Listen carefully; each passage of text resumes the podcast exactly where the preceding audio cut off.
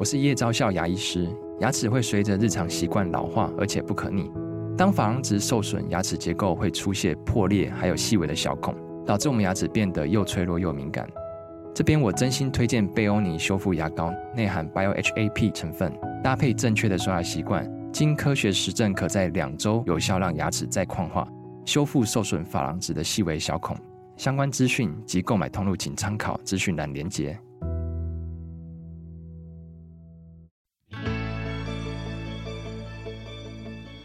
来到肉脚的跑步人生。Hello，大家好，欢迎您来到肉脚的跑步人生，我是赵新平。今天我们请到的来宾是跑步教练于文燕教练，教练你好，新平姐好，大家好，我是文燕教练。刚刚我被他这个新平姐这个字解，然后呃呃呃，内心啊、哦，好好好，这个好，我们今天不是要谈内心受伤，我们今天是要谈呢。如果跑者受伤的话，我们应该怎么来面对自己的伤？那为什么这个题目我会请到文燕教练呢？我想很多的跑者可能都知道，文燕教练在几年前他不小心摔了一跤，居然就摔断了他的阿基里斯腱。是哦，然后呢，我在 Google 教练的时候，我居然发现他大学的时候他的膝盖也受过大伤。没错，那经过了两度这样的大伤，但是今天我们看到的教练呢，不仅完全康复，他仍然是教练，就跑得跟以前一样快。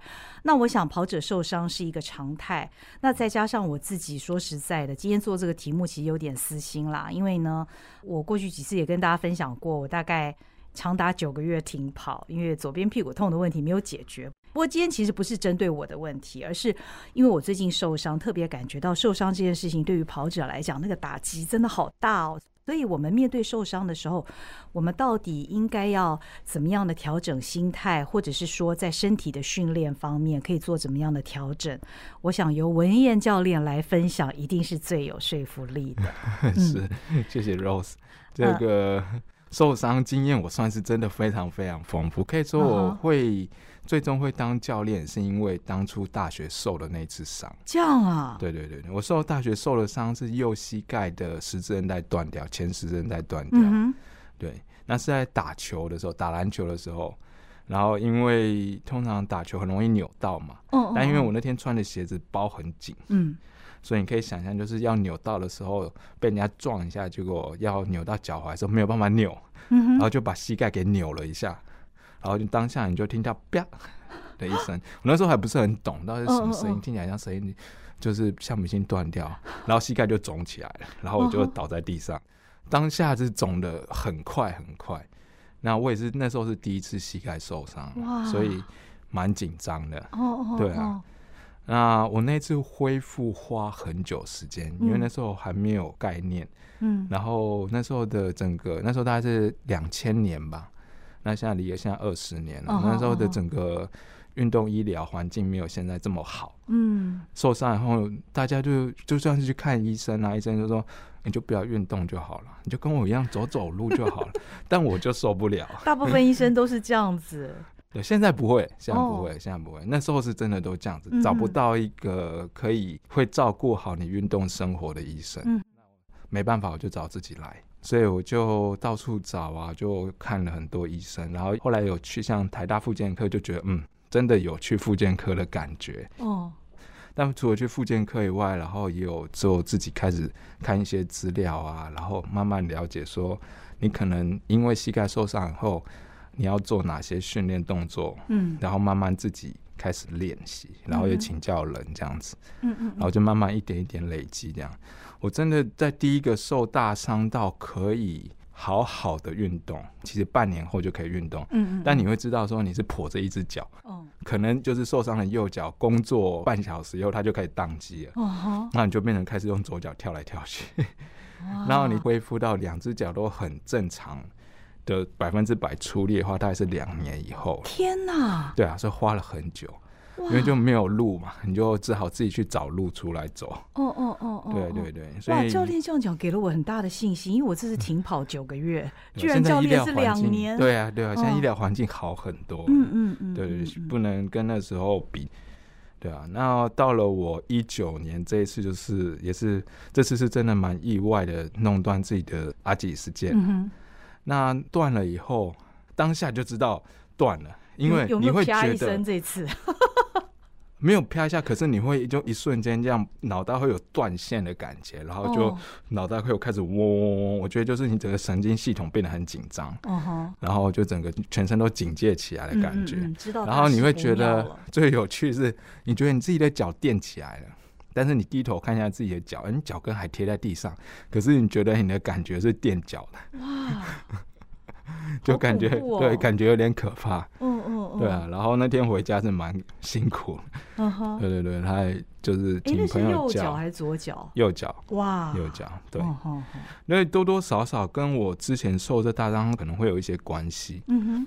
对吧？但既然就断了，所以就处理。但我没有到很紧张啦。嗯。对吧？因为毕竟已经。有过经验了，对，你很知道会要遇到哪些困难，然后你也知道第一瞬间要找谁，嗯，所以我第一瞬间就打给我们公司长期合作的冠凡治疗师，嗯嗯，就告诉他说，哎、欸、哎，冠凡，我脚弄阿基里斯腱弄断了，怎么办？你就知道阿基里斯间断了，对对对对对，对对对，我知道，因为这太明显，哦，对，然后我就说，嗯，哥，我要去哪里开刀？就问他，因为就是顺便也可以跟大家讲，就是。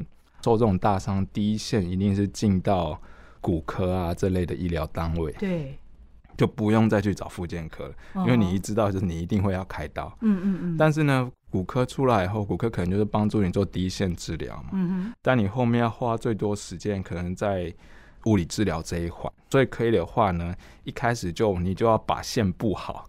所以我是反过来去问物理治疗师说，当他推荐我去找他们医院熟的医生帮我开刀，嗯，然后我接下来就要马上转到物理治疗这边去，这样整个就会比较缓解，就会比较顺，这样子。所以我运气蛮好的，我那时候看。在我断之前，其实有好几个 NBA 球员刚好也断了，像 Kobe 断比较早，Kevin Durant 也断了，在那附近。哦、然后 Kobe 在断了二十四小时内就开刀，嗯、哦，所以我就想试试看，我可不可以在二十四小时内就开刀。哦、然后后来真的有达到，我就二十四小时内就进去开刀。应该是越快越好。对对对，越快越好。嗯所以就二十四小时内就立刻送进去开刀，嗯、对啊，我到开刀前还在跟人家取消 工作计划，嗯、就是到处打电话抱歉，然后说哦不好意思，我受伤了，然后我必须要中断。对啊，那个时候你已经是教练了，你所有的课程都得停下来。对对对，那时候其实还有跟很多合作厂商。就是有 schedule 在走，嗯，所以就因此中断，很不好意思。教练受伤真的代志大掉，嗯，一般跑者也就算了，而且这跑就算了。这个一段就要影响好几个月到年的，嗯，对啊。那这次你复原了多久？这一次我到我是四月一号出推出来，就愚人节推出来。所以愚人节的时候，我跟人家说我开刀，没有人相信我，一直到我贴照片出来，哦、对啊。然后我四月一号开完嘛，我下一次跑步第一次跑五分钟是在十一月，十一月的时候，七个月后了，对不对？四月一号推出来，十一月，十一月跑步，对对对对，嗯，相当长的时间。不过那时候是比较顺的，可以跑步。那只跑五分钟是因为跑不动，因为跑不动了。嗯，对啊。然后中间受完伤以后就开刀嘛。其实开主治医师都都有知道要做哪些事情，嗯嗯、就是开完刀以后他会告诉你要做哪些事情这样子。但是呢，那个做的 SOP 不够细致。嗯哼，就是你真的到专业一流的物理治疗机构的话呢，嗯、像那时候冠凡就跟我说有两套流程。嗯，那一套是比较积极的运动员等级，嗯、对，然后一套是比较传统的，嗯，流程比较慢。嗯，那我当然就是选比较积极的那一型，嗯嗯、对吧？那他就要在两周内，嗯，就你要脚可以弯回来九十度，嗯，这样，而且弯的过程还蛮痛的，哦、你要一直练还蛮痛的，对，嗯，然后所以就是进到冠凡安德富物理治疗诊所这边，嗯，嗯，然后就开始做复健这样子，嗯，嗯，嗯，那复健大概做了大概两个月吧，两个月到三个月后才可以开始自己做。训练动作，嗯哼，对对对，就开始做自己的肌力训练，这样。就因为你都不能动，所以整个身体的机能是掉的很快。哦，对呀，对呀，对呀，不要说心肺功能了。对啊，对啊，心肺功能第一个就没了。对啊，然后肌力啊什么，上个楼梯都会累的状态。真的没有想到教人跑步的教练也会这样子。对啊，嗯，所以前面几个月是纯复健，你完全就放在复健上，然后后面等到复健到一个段落之后，才能展开一些训练，对不对？其实我们这样说复健，它大家对复健的想象可能是去热敷、电疗、照照超音波啊这些，但其实复健范围很广，特别是到你有进到徒手一对一的徒手治疗后，它可能会有很多是。一些专业的按摩啊，嗯、哼哼哼，而且还会连训练的动作也会进来。其实复健也包含了训练，只是它都是比较轻强度但是会真的针对你要调整的弱点啊，嗯、或是你需要加强的点来做。嗯嗯嗯，那其实从复健和我们体适能教练做了训练，它其实是有重合点的。哦，对，它有重合，有重合一部分。嗯，所以其实一开始就。进到复健以后，就慢慢衔接到我自己可以做体适能训练，大概就是两三个月哦，这样子，这样子，然后会并行一段时间。OK OK，对对对，毕竟专业不一样，我做不了 物理治疗师做的事情。哦哦哦，对啊。那当然，呃，因为教练受的是大伤嘛，对。那很多的跑者受伤也许不是那么严重，但是呢，因为我觉得跑者通常他都舍不得停下来不跑。是，所以呢，经常也都会在一个仍然有伤痛在的一个情况下，他可能一边去复健，但是他另外一边他也仍然维持他的训练，这样对跑者来说是好的吗？我非常可以理解这种状况啊，嗯、因为我自己多多少少也会面对到这种，你辛辛苦苦练了三个月，对对对，然后你要我一下就把它丢掉，嗯，这不可能。嗯、那它其实就会变得非常 case by case，会有中间灰色地带，嗯、你必须要。大家一起就是，就是你要自己决定，或是你找到了可以帮助你那些团队一起来帮助你做决定。嗯，到底是要往哪边多一点附件呢，还是我们其实还可以维持训练这样子？那它会有灰色地带。如果说比较很明确那种，你必须要停的啊，你一练就会痛，嗯，一练就要代价就很大，嗯嗯。像我说，像我自己抓一个原则就是。你练完以后啊，你还可以维持明天继续练的话，嗯，那他我们就还可以继续。哦，对，那如果你练了一下，你就必须要明天得休息，嗯，那甚至整个状况会恶化的话，嗯，那这就要考虑要停，你就要往治疗的方向走。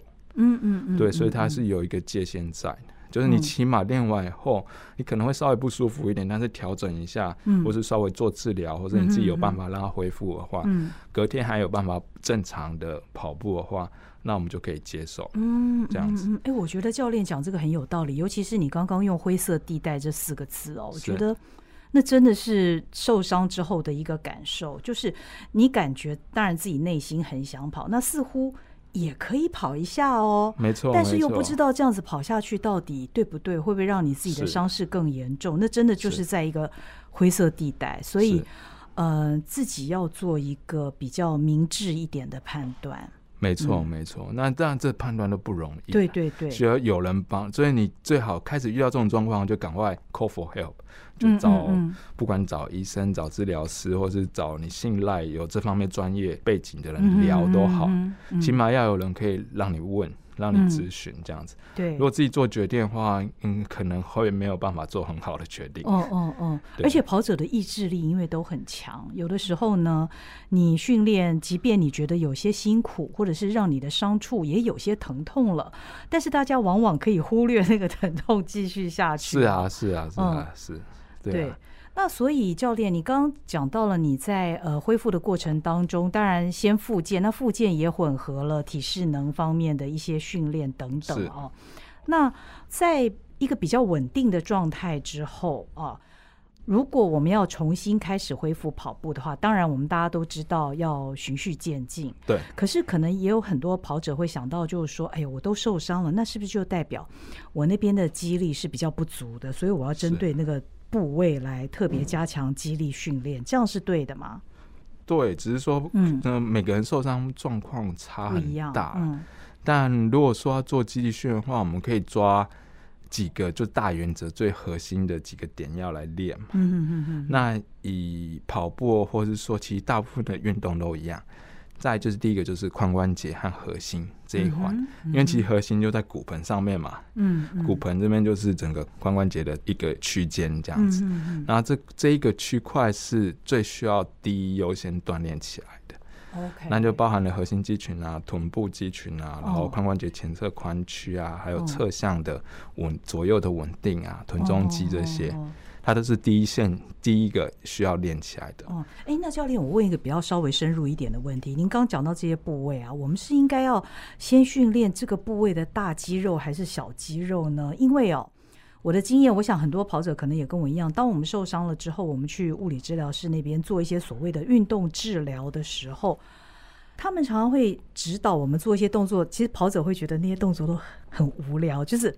很很单调枯燥啦，嗯、但是呢，要训练的是你的小肌肉。嗯，好，因为比方说，我们通常在练的像棒式啦，嗯，或者是就是类似这些运动的话，可能都是训练大肌肉。但是常常物理治疗师会跟我们说，也要训练小肌肉。那我们是应该有这个先后顺序吗？应该要先练大肌肉还是小肌肉，还是说可以一起训练？最好当然是一起训练。嗯、但是如果说物理治疗师已经针对你。告诉你要做训练的话，那就代表那边是你的弱点，oh, oh, oh. 那那边一定就是你的优先了。哦，对那边就代表说你特别需要练这一环。嗯嗯嗯嗯。但物理治疗它会比较属于动作训练，通常会需要你很仔细去感觉动作。对对对。但我们其实久了，我们从业者也知道说。每个人对动作的感觉是差异很大，是的。有些人就很敏感，你讲一点点，他就可以抓到，嗯、而且他自己可以感觉到。嗯，有些人就是怎么样都感觉不到。那是所谓的本体感觉，对不对？对，对，对，对，对。哦、但这个就每个人差异很大。那如果以我来说的话，如果你真的都没有办法抓到感觉，做这些小动作你都没有办法抓到感觉的话，嗯、你就没有办法得到很好的效益。哦。那我们就不如练大肌群。或是抓一些替代性的动作，比较有感觉的动作来训练，这样子。嗯嗯嗯。那另外，刚刚教练提到，就是说我们要训练髋关节啊附近的这个核心肌群，就先训练这边的肌肉。那除了这边的肌肉之外，还有哪一些部位的训练也是我们必须要注意的呢？嗯，其实我们可以可以想象一个身体嘛，刚刚讲就是核心和髋关节，对，然后再就是往上下延伸。哦，往下延伸的话，当然就是大腿。哦哦哦。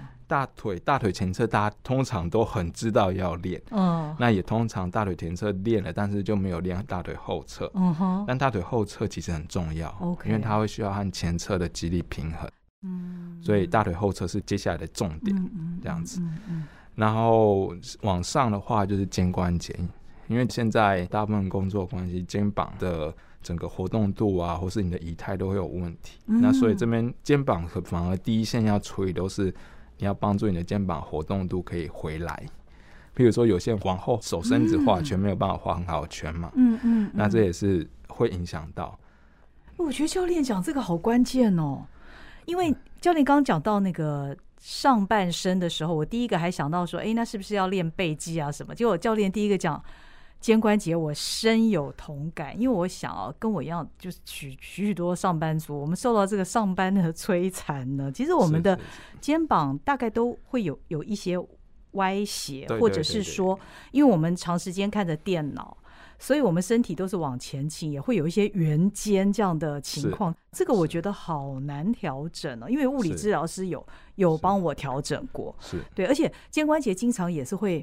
卡卡的，或者是容易肩颈酸痛。是，这其实是就是像就圆肩啊这些啊，嗯、这应该已经变成说大部分稍微有有一在运动以后就知道会有这个状况嘛，嗯、你就开始，因为现在也很好找到说你要怎么去调整它，不论是你要自己上网查资料，或是你找专业人帮你，嗯嗯，那有做都会有帮助。哦，对啊，那所以就接下来就是肩膀，还有刚刚提到大腿嘛，然后再来就是。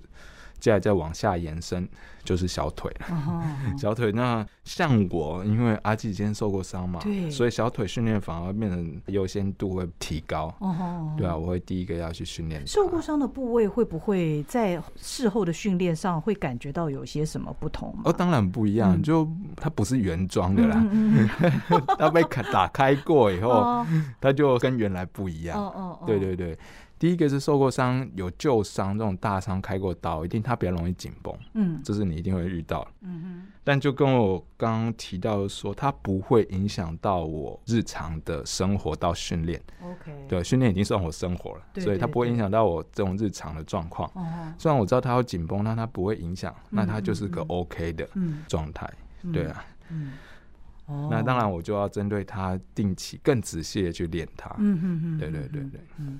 那如果再继续往下的话，脚踝啊这些，脚踝啊、脚底呀、啊、这些，就是不过因为像脚底啊，嗯、你在练髋关节的时候，通常同时就会练到，因为你是站着、哦、站着嘛。哦哦。只要练到髋关节训练，就一定会练到比较单侧的训练。哦、那时候其实就会同时练到脚底、脚踝这些东西，它不可能拆开嘛。哦。对啊，所以有些人在练单脚训练的时候，会觉得脚底比屁股还酸。真的哦，哎，我好像从来没有这种感觉，脚底会比屁股还酸。对对对，是单脚训练的时候。哦，单脚训练，单脚训练。对对，单脚训练的时候，赤脚的感觉可能会更强。OK 哦，哦，对啊，所以它就是会同步就会练到了这样子。嗯嗯，所以其实肌力训练。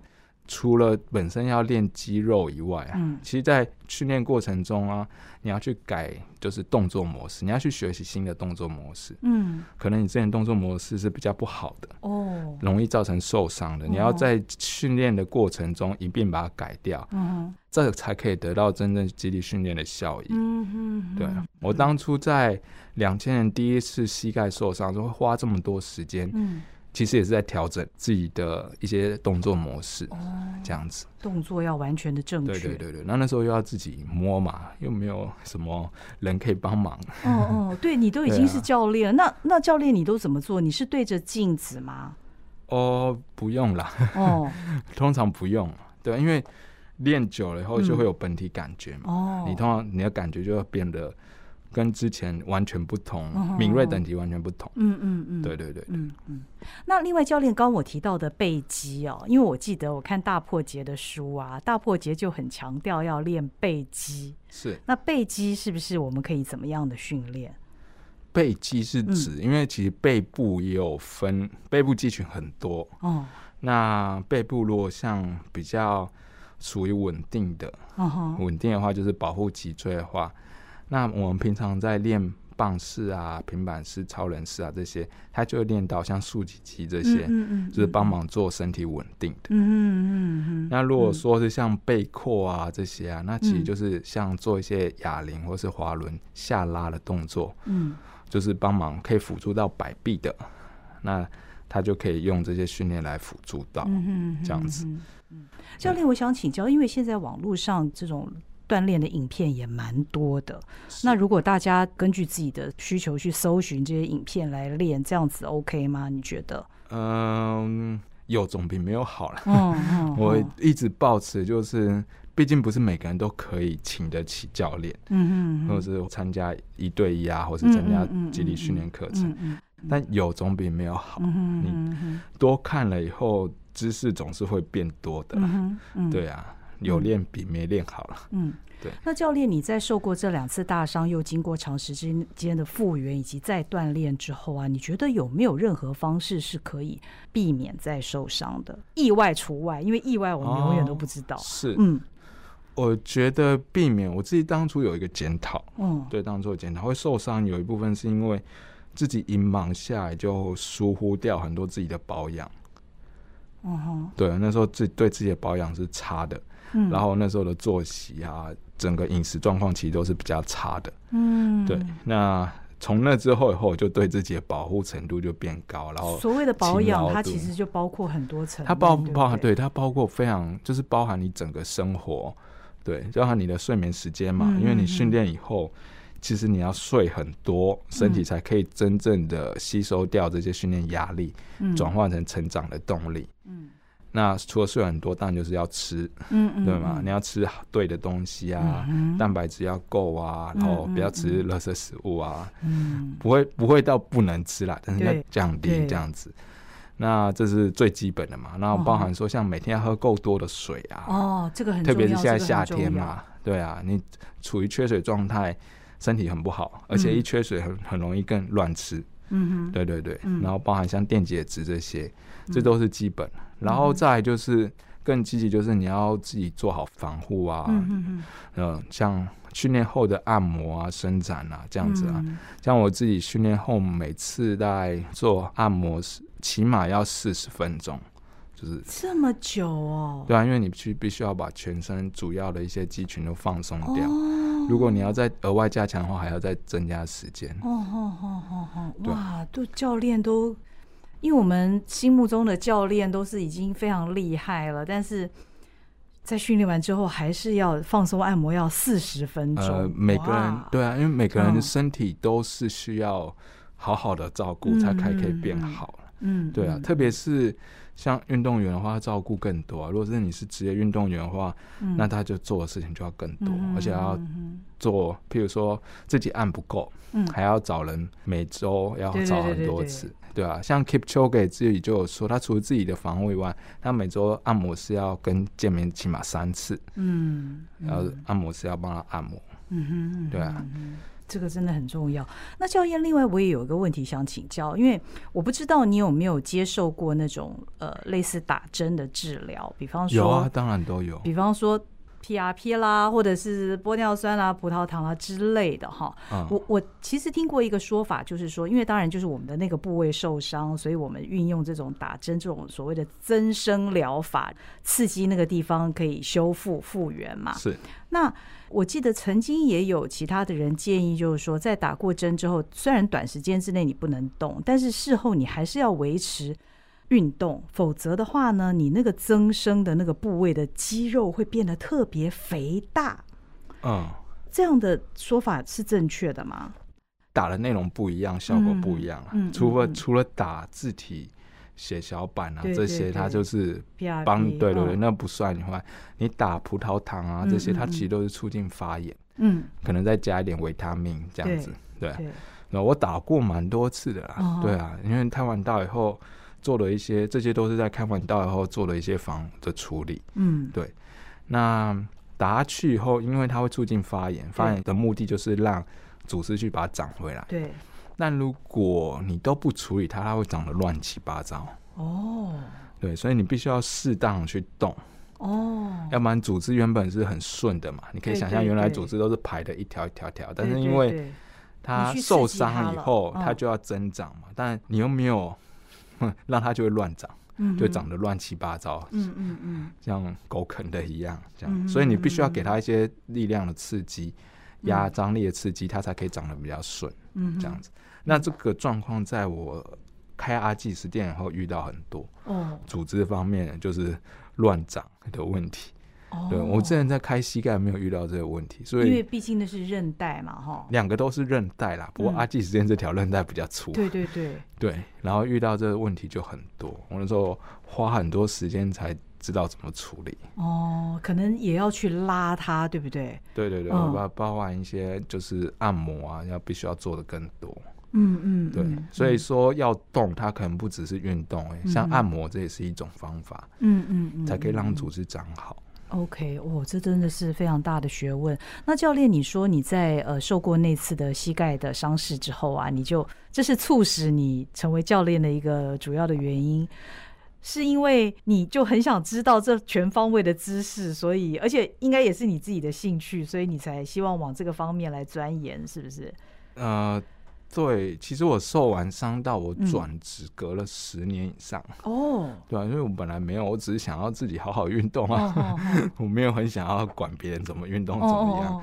对，但是后来就慢慢慢慢发现就，就其实因为我是刚受伤，那时候也还不是在跑步，嗯，对，那时候就是打打篮球啊这样子，只是打的比较激烈一点，嗯，没有打球不行这样子。那、嗯、后，后来因为我也开始跑步，到一零年以后开始跑步。然后再接触接触以后，发现说，我好像在这一块有优势，因为经过自己的训练以后，就你会比较容易读取动作。你读取别人的动作是容易的.因为你自己都经历过一次，你自己的本体感觉可以抓到起来。然后有个讲法就是镜像神经元，镜像神经元嘛，我们会模仿对方的动作。嗯嗯，嗯。那这样子的话，你就可以很容易的去抓取到。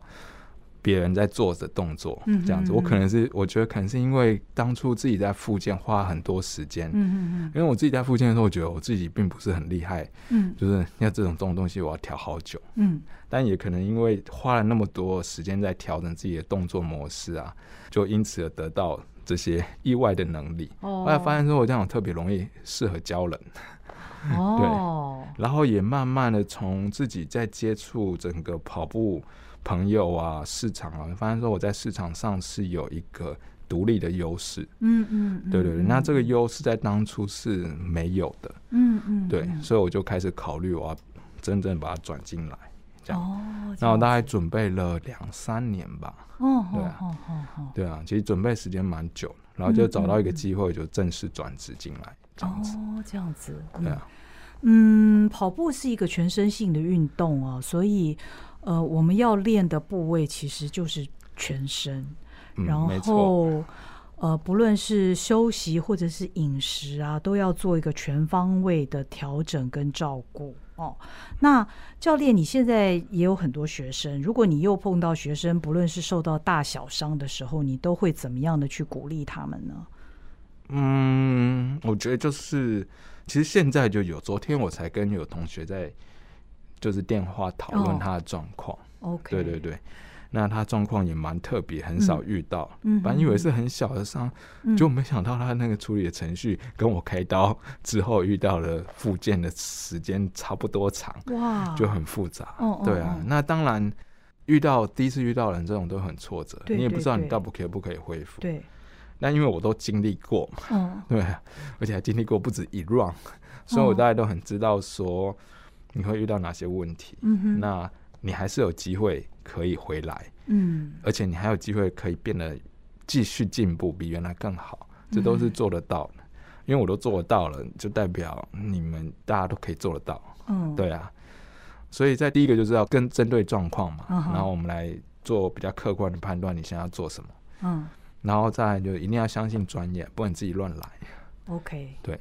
那再就是你要保持信心，嗯、对，一定可以变得比原来更好啊！这是很大的鼓励，这是很大的鼓励。其实，在访谈之前，教练跟我说，百分之八十的跑者都受过伤。我觉得这句话疗愈了我不少，因为本来就自认为真的不是厉害跑者，已经是骂咖跑者了，然后又因为受伤的关系必须中断啊。那个其实对于自己的信心。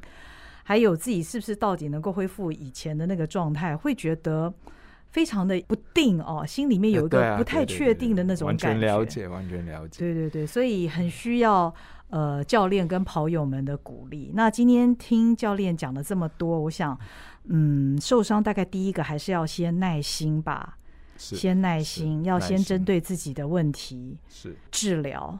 然后调养，然后要锻炼肌力，锻炼肌力。嗯，好。嗯、所以教练最后还有什么要跟我们的跑者听众们分享的吗？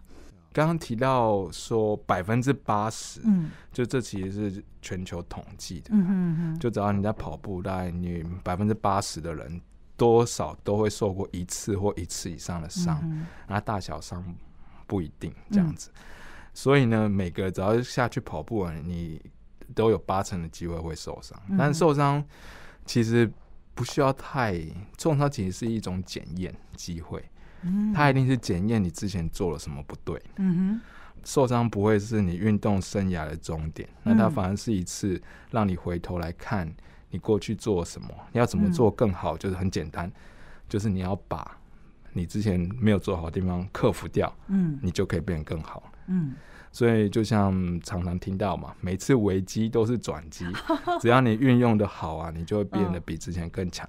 嗯哼，对，嗯，哇，好棒哦！谢谢教练，我觉得教练最后的这番话真的给我很大的信心。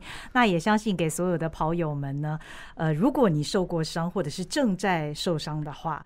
那可以好好想想教练的话，我们针对自己的伤势好好的复原，然后接下来呢，针对我们的弱点加以练习。